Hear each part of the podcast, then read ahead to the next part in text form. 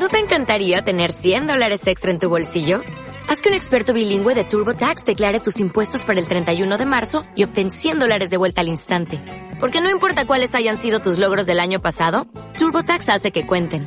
Obtén 100 dólares de vuelta y tus impuestos con 100% de precisión. Solo con Intuit TurboTax. Debes declarar para el 31 de marzo. Crédito solo aplicable al costo de la presentación federal con TurboTax Full Service. Oferta sujeta a cambios o cancelación en cualquier momento.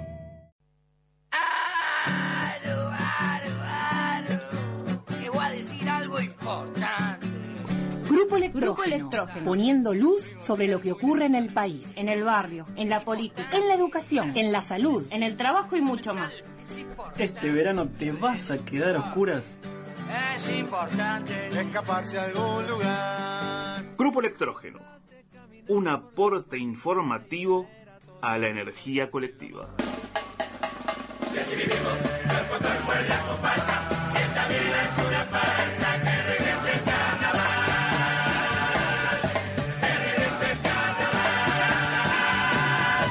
Vengo, ¿eh? Dale. Se quedan acá, voy a traer a alguien más, che, que se suba. Trae alguien algo para tomar, algo fresquito, dale. Algo- con sí, por Yo favor. creo que tenía agua.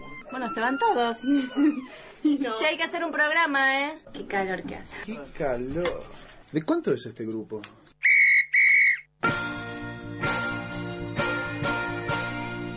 Continuamos con más Grupo Electrógeno y bueno, acá qué calor, ¿no? Como decía recién este pequeño separador.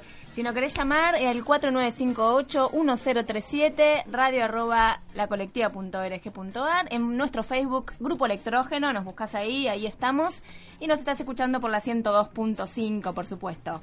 Eh, bueno, Pablo, vamos a continuar entonces, como dijimos al inicio del programa, y uno de los temas que nos convoca hoy es Sí. la violencia en el fútbol. Sí, eh, la violencia en la sociedad, básicamente Sí. eh, el fútbol es una parte de una sociedad. Eh, el fútbol para mí es lo más importante de lo menos importante.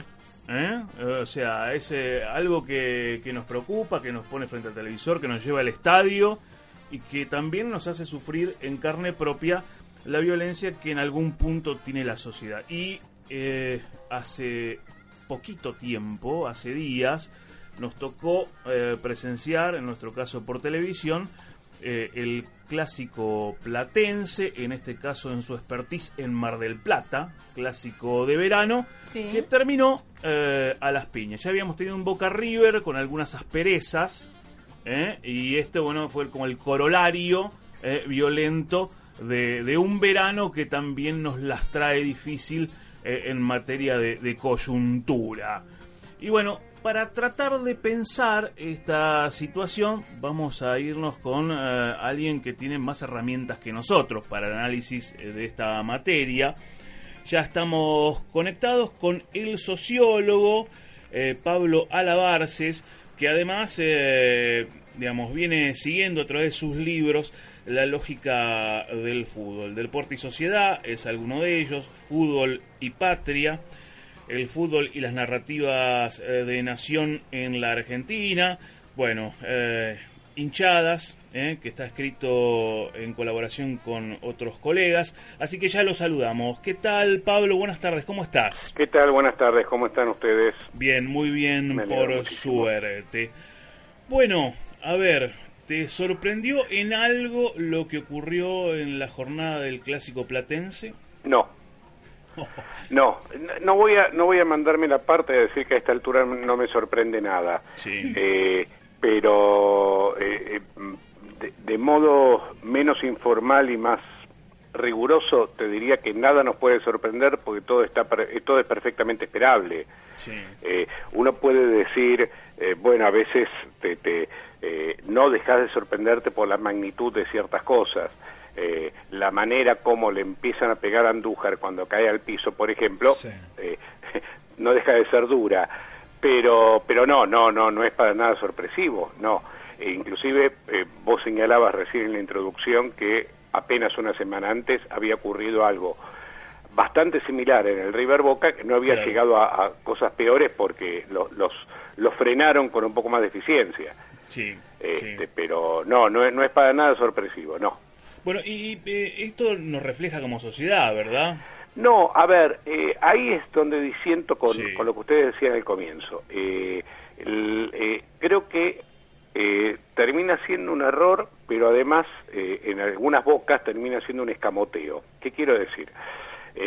Por supuesto que eh, los, los, fenómenos de violencia en el fútbol tienen que ver con fenómenos más ampliamente sociales, pero hay una particularidad y es que el fenómeno de violencia en el fútbol tiene mucha autonomía, esto es como que tiene un régimen muy propio que puede ocurrir independientemente de otros fenómenos de violencia social. Eh, a ver, no hay, vos no vas a ver nunca una correlación entre fenómenos, eh, picos de violencia futbolística y otros fenómenos sociales. Quiero decir, no es que aumenta el Sí, delito, claro. aumenta la violencia en el fútbol. Sí, claro, sí. ¿Se entiende? Está o cortado, aumenta, eh, aumenta la desocupación y aumenta la violencia en el fútbol. No hay correlación.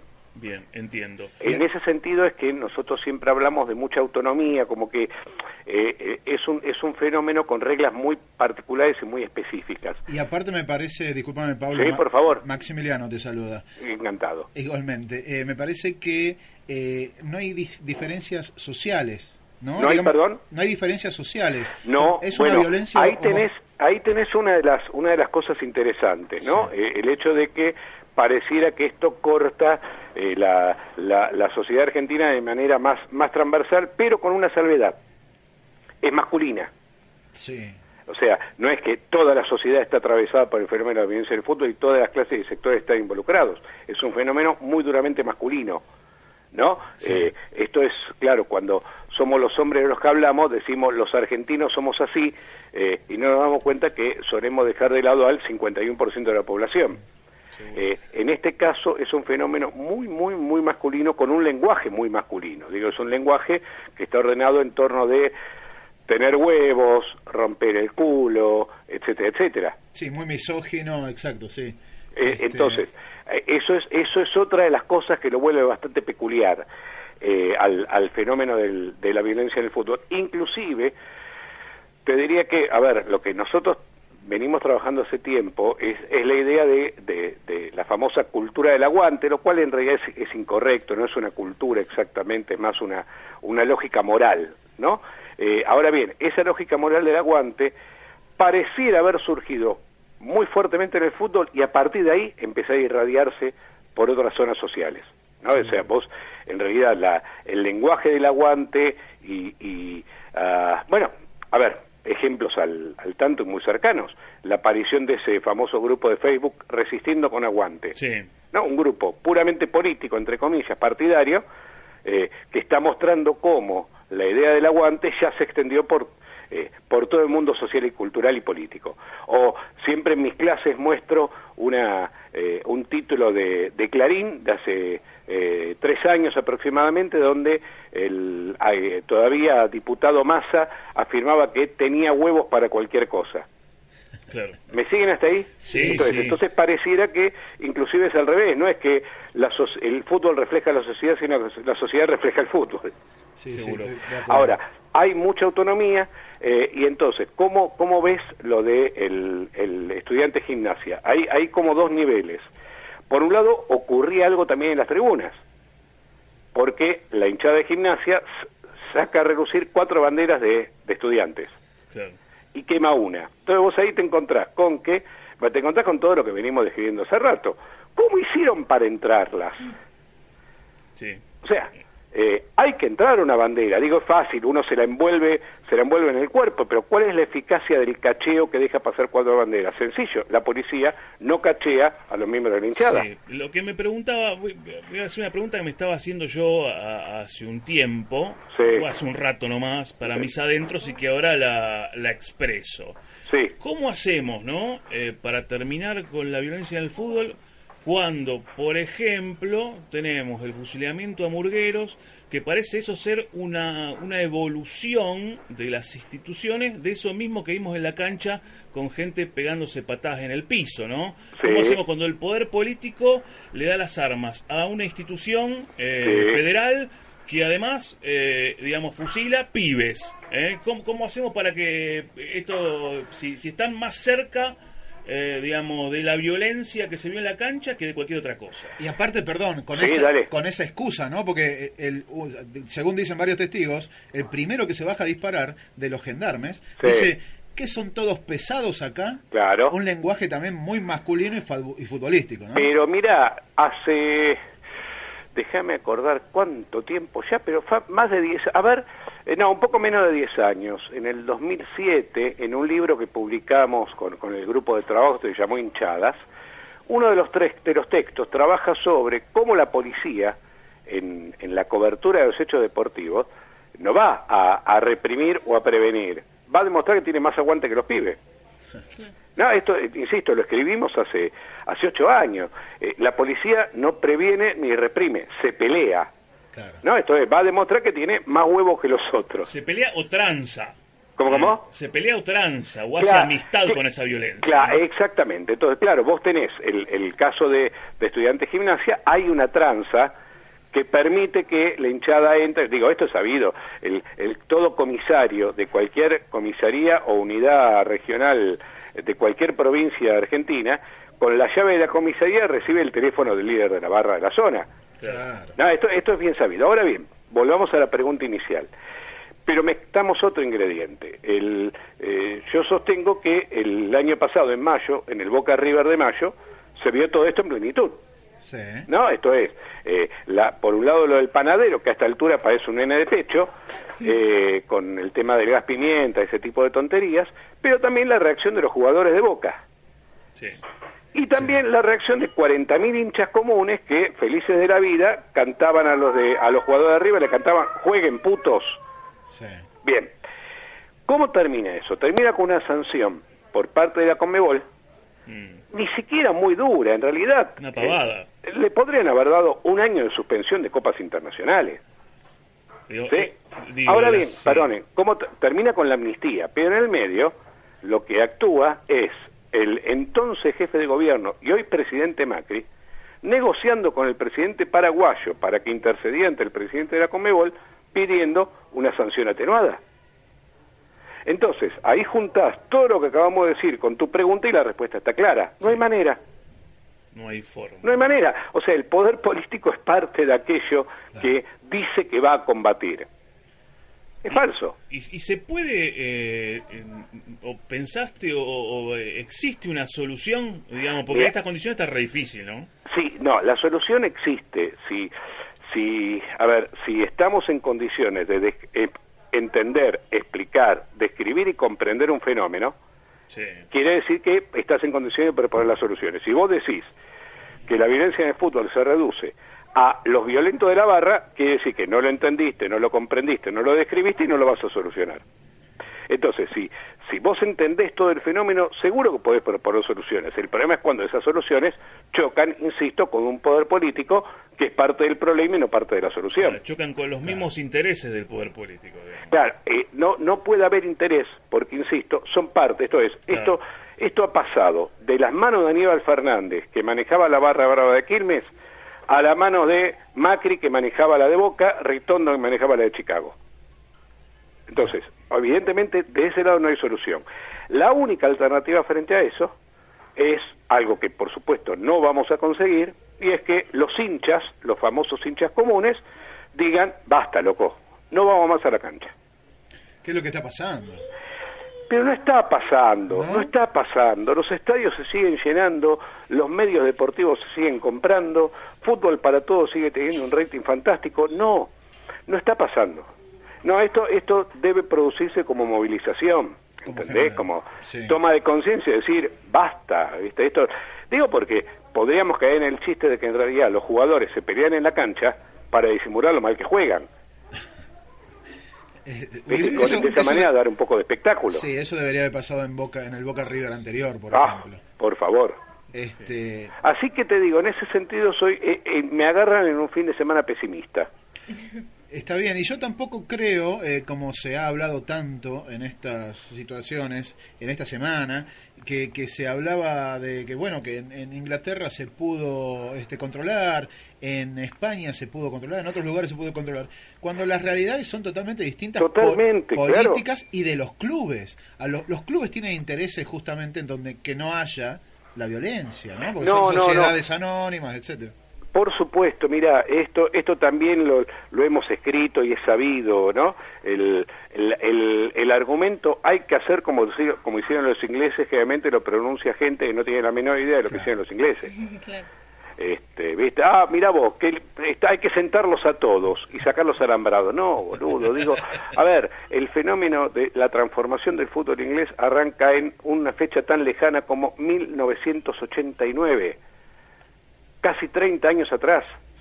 Y, y, y una de las cosas que en las que sí habría que hacer como los ingleses es que, y esto me lo dijo alguna vez el, el que era responsable de seguridad en los estadios en Inglaterra eh, hace bastante tiempo, me dice, eh, esto es una solución que dura 10 años y los primeros resultados los ves recién a los 5. Ah, qué difícil. Y bueno, pero los procesos... Te aclaro que eso me lo dijo en el 2000, Sí.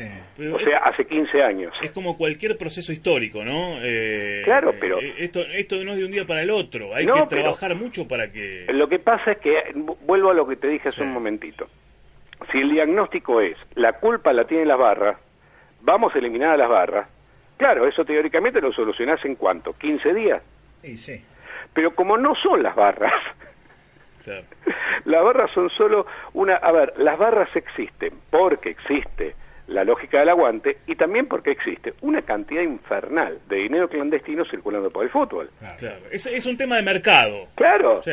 hay mercado, entonces las barras van con un capital llamado aguante y dicen, bueno muchachos, nosotros tenemos esto, queremos entrar en el reparto de bienes, ¿qué nos toca a nosotros?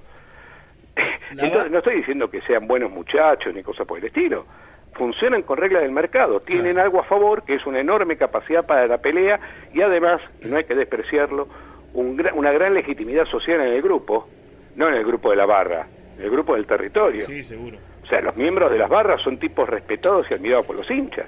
Sí, sí. Y saludados por- a los barrios. eh, en el barrio. Claro. Exactamente. Y se Entonces, sacan fotos y todo. Tienen, tienen esos elementos a favor, entran en el mercado futbolístico y ven circular una cantidad de dinero clandestino procedente de eh, manganetas, debido de pase de jugadores, porcentaje de transferencia, etcétera, etcétera, etcétera, etcétera. Packaging. Claro, y entonces, ¿qué dicen? Sí. Bueno, queremos una parte. Eh, es así. Bueno, Pablo, eh, te agradecemos muchísimo por, No, por el favor. contacto, ha sido esclarecedor. Eh, seguramente eh, te molestaremos en otro momento. Esperemos que no sea eh, enmarcado en otro hecho de Eh, violencia. lamentablemente eso siempre ocurre. Claro. Alguna vez hice el chiste con algún colega al aire diciendo nos despedimos hasta el próximo muerto. Este, y por supuesto se verificó. Pues, pero seguro. Les mando un abrazo. Muchas Un abrazo gracias. grande. Adiós. Adiós. Gracias. Muchas gracias. Bueno, hablamos con Pablo Alabarces, sociólogo eh, y especialista en un caso en fútbol y en otros deportes donde... En, eh, en el análisis de varios fenómenos sociales, de la cultura popular y demás. Eh, bueno, muy muy interesante para seguir charlando, porque esto va a seguir pasando y esto de encontrar una solución es muy a largo plazo y se tienen que dar muchas variables. La policía, el Estado, bueno, un montón de actores. eh, Pero eh, terminas cayendo lo mismo. Siempre la- eh, son manos de los, los hinchas, los barras, Los barras. los, los más violentos, son mano de obra de otros, ¿no? Son mano de obra de políticos. Digamos, como, como los milicos acá, que fueron la mano ejecutora de un plan eh, liderado por, eh, Por empresarios y el mercado y los tipos que están todavía impunes. Este, y que nadie les ha llegado a tocar en ningún lado. Directorio de Somisa, por ejemplo. Sí, eh, digamos, Eh, el mercado, y yo cuando me refiero al mercado me refiero al más alto nivel, Sí, a digamos, todo, internacional. Eh, los que han tomado las decisiones. Esos son los que manejan y utilizan, en ese caso, en el- los 70 utilizaron los milicos, ahora este la- la- el otro mercado utiliza los barras. Fíjese usted, eh, cada tanto, quiénes son eh, los guardaespaldas de los políticos más encumbrados. ¿Eh? Uno los puede encontrar en cualquier tribuna. Exactamente. ¿No te encantaría tener 100 dólares extra en tu bolsillo? Haz que un experto bilingüe de TurboTax declare tus impuestos para el 31 de marzo y obtén 100 dólares de vuelta al instante. Porque no importa cuáles hayan sido tus logros del año pasado, TurboTax hace que cuenten. Obtén 100 dólares de vuelta y tus impuestos con 100% de precisión. Solo con Intuit TurboTax. Debes declarar para el 31 de marzo. Crédito solo aplicable al costo de la presentación federal con TurboTax Full Service. Oferta sujeta a cambios o cancelación en cualquier momento.